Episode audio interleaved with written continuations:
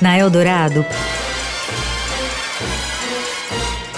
Pedro em série. Tudo sobre séries, filmes e outros enlatados.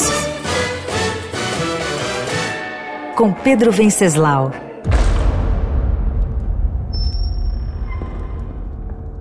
The dream.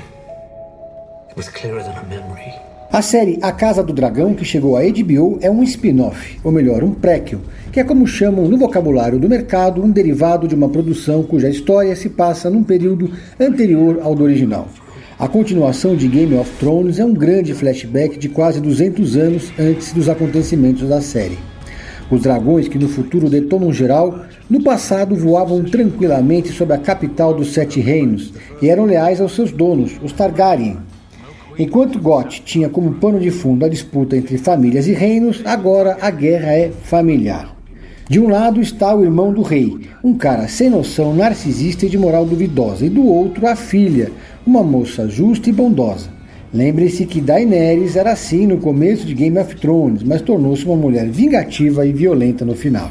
A Casa do Dragão, da HBO, que se baseia em pedaços do livro Fogo e Sangue de 2018, pode ser chamada também de prelúdio, Três anos após o fim de GOT, a série já é um sucesso estrondoso e foi vista por quase 10 milhões de pessoas. Ou seja, A Casa do Dragão é de longe a maior estreia de toda a história de uma série da HBO.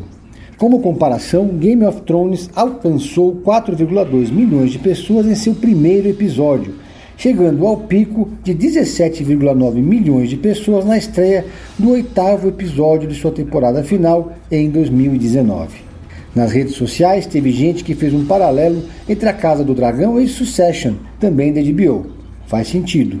Em ambas, a ambição sem limite desencadeia uma guerra fratricida. A diferença é que na série derivada de Game of Thrones são as mulheres que estão na linha de frente.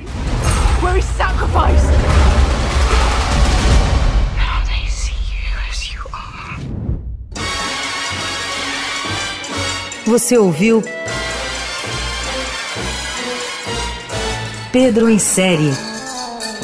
Tudo sobre séries, filmes e outros enlatados com Pedro Venceslau.